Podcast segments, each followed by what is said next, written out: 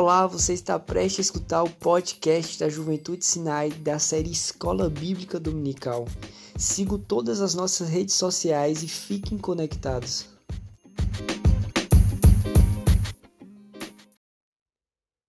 Fala galera, hoje nós começamos uma nova série de estudos dos nossos podcasts da Escola Bíblica Dominical.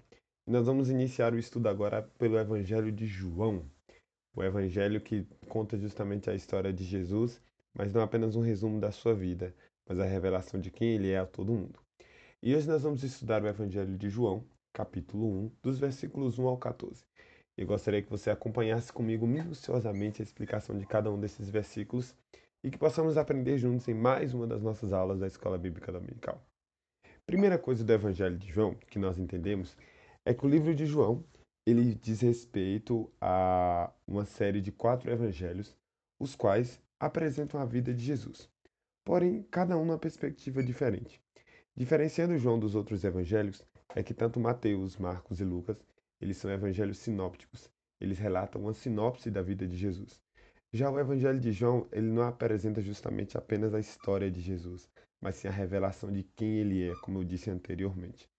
João é um evangelho que foi escrito pelo próprio discípulo João, que também é chamado do discípulo amado ou em algumas outras situações também é chamado de o outro discípulo.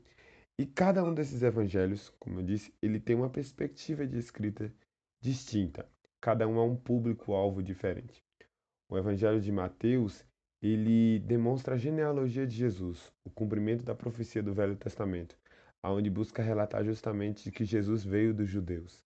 Marcos é um evangelho que trata como uma testemunha ocular, não, é exatamente que trata, mas ele demonstra justamente uma testemunha ocular dos eventos da vida de Cristo.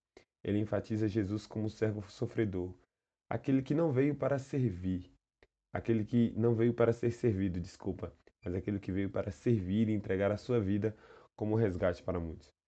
Já o Evangelho de Lucas é o médico, né? Mostra a fé de um cristão e é baseado em eventos históricos confiáveis e, logicamente, verificáveis. Além dele enfatizar a humanidade de Cristo, ele compartilha os detalhes que não são registrados nas outras narrativas do Evangelho. Já o Evangelho de João, que é o que nós começamos o estudo hoje, ele traz um conteúdo teológico em relação à pessoa de Cristo e justamente o significado da fé.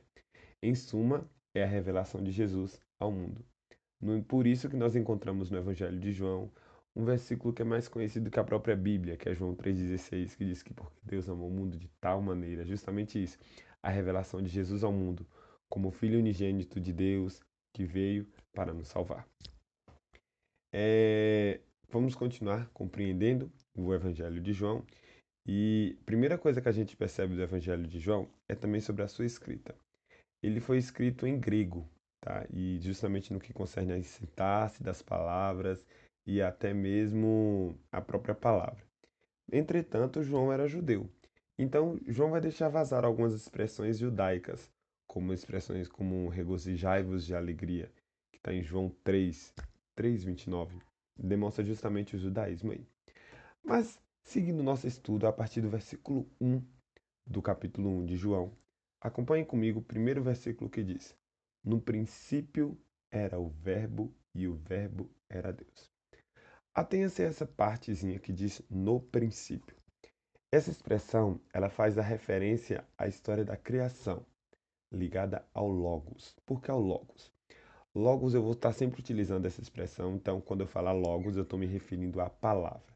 Quando eu falar de palavra eu estou me referindo a Jesus. Mas esse no princípio é a referência da história da criação, ligada ao logos, de quando todas as coisas foram feitas lá no início. Todas as coisas foram feitas por Jesus. Essa, essa palavrinha princípio, ela vem do grego arque, que essa palavra ela traduz como uma geração primária. Só que esse no princípio não está se referindo ao surgimento das coisas, está se falando justamente ao início do Logos, que ele já existia antes do mundo existir.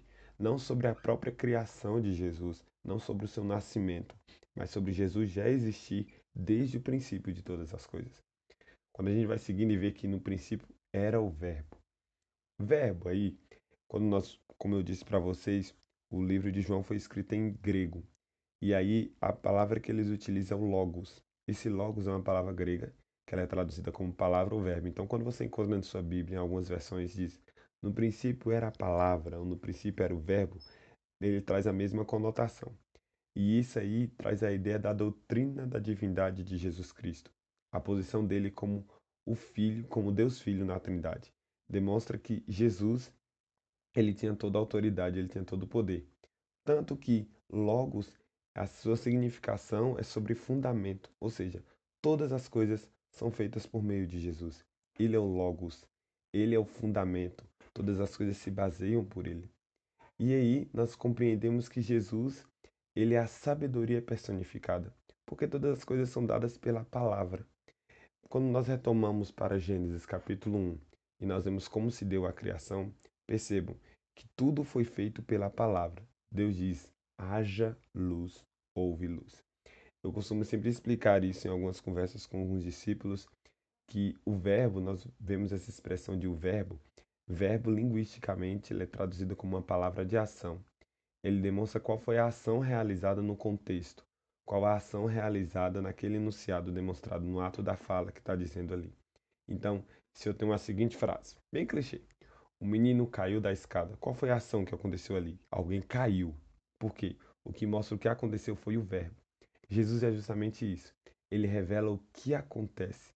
Por isso que todas as coisas são feitas por meio da palavra. E diz: haja, ouve, faça, fez. Todas as coisas são por meio de Jesus. Ele é a sabedoria personificada. É dele que detém o, o saber de indicar e criar todas as coisas. Mais para frente, João vai continuar dizendo que no princípio era o Verbo e o Verbo era Deus, ou seja, o Senhor Jesus é Deus. Aqui nós compreendemos a natureza do Logos, a natureza de Cristo, a descrição que ele é a revelação de Deus como homem. Ele é o Senhor personificado sobre as nossas vidas. Como eu disse anteriormente, nós já compreendemos a posição de Jesus como Deus Filho na Trindade. E aqui ele vai confirmar mais ainda isso, em dizer que o Verbo era Deus, a palavra é Deus. E ele estava no princípio. Mais uma vez, nós compreendemos a eternidade de Deus. Ele não passa a existir. Jesus não é uma energia que passou a existir é, quando ele nasceu de Maria. Não, ele já existia. Você, quando retoma para o Velho Testamento, e você pode ver algumas expressões que diz o anjo do Senhor em letras garrafais, ela está se referindo ao Jesus. Tanto que não dá um, uma descrição de dar um nome aí, só diz assim, o anjo do Senhor. O nome Jesus foi o nome que ele recebeu quando ele passou a viver aqui na terra. Mas por isso que nós não encontramos o nome Jesus, mas encontramos essa expressão de a palavra, porque ele é justamente a palavra de ação, a ação de Deus à humanidade. E ele já estava no princípio de todas as coisas. E é uma, uma coisa muito interessante que tem nesse trechinho que diz ele estava no princípio. Nós percebemos o ele aí. Não se incomoda de eu ficar muito preso e falar um pouco sobre português é porque é a vida mesmo. Mas esse ele é a ideia de um pronome pessoal do caso reto, ou seja, ele indica a pessoa do discurso. É alguém que acontece, que faz aquela coisa. Tem o sujeito aqui, ó, e tem um verbo, então tá ligado a alguma coisa. Então ele, ele quem? Jesus. Já não colocamos mais apenas o verbo, não. Temos ele, a pessoa. Então aqui nós demonstramos justamente que Jesus ele é eterno. Ele já existia antes do mundo existir. Quando nós seguimos João é, do capítulo 1, do versículo 2, nós vamos perceber a relação do Verbo com o mundo, ou seja, a universalidade da criação. Quando nós vamos perceber que Jesus, ele tem todo o poder, e esse poder é detido pelo seu nome. Esse poder é detido e realizado pela sua palavra sobre as nossas vidas. Quando Pedro estava em frente, encontra um cego, e ele estava em, frente ao templo de Formosa, e o cego pede a ele alguma esmola e diga a ele que, que ele queria alguma coisa para comer. Pedro responde ao cego da seguinte forma: Não tenho prata e nem ouro, mas o que tenho te dou. Em nome de Jesus, levanta e anda. Perceba uma coisa. Pedro diz: Em nome de Jesus. O que cura o cego não é apenas a sua fé, mas é o nome de Jesus. Porque aqui nós vamos perceber justamente isso, meus queridos. Deus, que é o próprio Jesus. Ele é a revelação do poder e graça sobre as nossas vidas. E há essa relação do Verbo com o mundo porque é justamente a universalidade da criação. Todas as coisas foram feitas por meio dele, e por isso ele detém todo o poder e detém toda a autoridade. E aí essa demonstração de cura do cego é justamente de acordo pelo nome de Jesus. Quando nós vamos para o versículo 5, que diz o seguinte: A luz brilha nas trevas, e as trevas não a derrotaram. Essa luz é o esclarecimento e, do e o conhecimento sobre a verdade. Em João capítulo 8, versículo 32 diz: Conhecereis a verdade e a verdade vos libertará. Jesus é a luz porque ele traz sobre nós justamente a clareza de quem somos e quem devemos ser nele. Ele retira de nós a venda dos nossos olhos para que nós possamos enxergar a verdadeira luz, a verdadeira vida que nós possamos ter nele. E por isso que ele vai dizer, ainda vamos compreender que há um, um contraste de perceber se a luz traz o esclarecimento, as trevas traz o obscurecimento da nossa visão. Porque quando você está em trevas é como se você está numa sala cheia de cadeiras e você não conhece aquela sala. E está tudo escuro, você vai tropeçar, você vai machucar e você vai sair de lá dessa sala detonado. Então é isso que é viver nas trevas. A Bíblia vai deixar bem claro quando diz assim, ó, aquele que vive na luz não tropeça. Esse tropeçar é justamente quando você vive no pecado. Mas aqui, nesse versículo, Jesus não fala sobre o pecado, ele fala o seguinte, ó, a luz brilha nas trevas. E isso quer dizer que nós precisamos estar nele, porque quando nós passamos a compreender que ele é o nosso único e suficiente Salvador, nós compreendemos bem o que diz em João 8,32. Nós conhecemos a Jesus e somos libertos. Já não estamos mais cegos pelo pecado. Nós compreendemos uma nova vida no Senhor. Seguindo em João do versículo 6 a 8, ele vai trazer em prosa a vida de João Batista, que ele vai dizer o seguinte, ó: Surgiu um homem enviado por Deus chamado João. Ele veio como testemunha para testificar acerca da luz, a fim de que por meio dele todos os homens crescem. Ele próprio não era a luz, mas veio como testemunha da luz. João Batista foi o homem conhecido como a voz que clama em meio ao deserto. João Batista foi o profeta de Deus levantado na nação depois de 400 anos de silêncio. Trazendo um, um, detalhezinho, muitas pessoas poderiam te, usam por pequenos detalhes para se engrandecer, até mesmo no reino. E João Batista, por mais que ele poderia ter todos os aparatos, ter todos os requisitos para falar assim, eu sou o cara, eu sou esse. João Batista sempre deixou claro que ele era aquele que vinha antes de Jesus, mas e aquele que viria após ele, o qual ele não era digno nem de atar as sandálias dos seus pés, era aquele que batizaria, era aquele que traria a redenção da humanidade. Só que aqui o que nós percebemos pela vida de João Batista, que o testemunho da verdade é a testificação da palavra pela vida dos homens. João Batista testemunhou a verdade. Ele demonstrou, por isso que vai dizer, ele veio como testemunha para testificar acerca da luz. João Batista, antes de Jesus aparecer, ele testemunhou quem é a luz. Era ele que clamava pelo arrependimento. Era ele que batizava com água. Era ele que mostrava uma nova vida às pessoas, sobre compreender o que é viver na luz, o que é viver debaixo dos decretos do Senhor Jesus. E nós precisamos, meus queridos, aprender sempre isso com o Senhor. Viver debaixo da luz. Ser uma testemunha da palavra à vida dos homens porque é uma grande nuvem de testemunha que nos observa o tempo todo. E nós precisamos ser uma geração de João Batista, a geração que testemunha a verdade, a geração que vive a verdade. Por isso, que a partir do versículo 9 ao 12, que diz o seguinte, ó: Estava chegando ao mundo a verdadeira luz que ilumina todos os homens, o próprio Jesus. Aquele que é a palavra estava no mundo, e o mundo foi feito por intermédio dele. Mas o mundo não o reconheceu. Veio para o que era seu, mas os seus não receberam.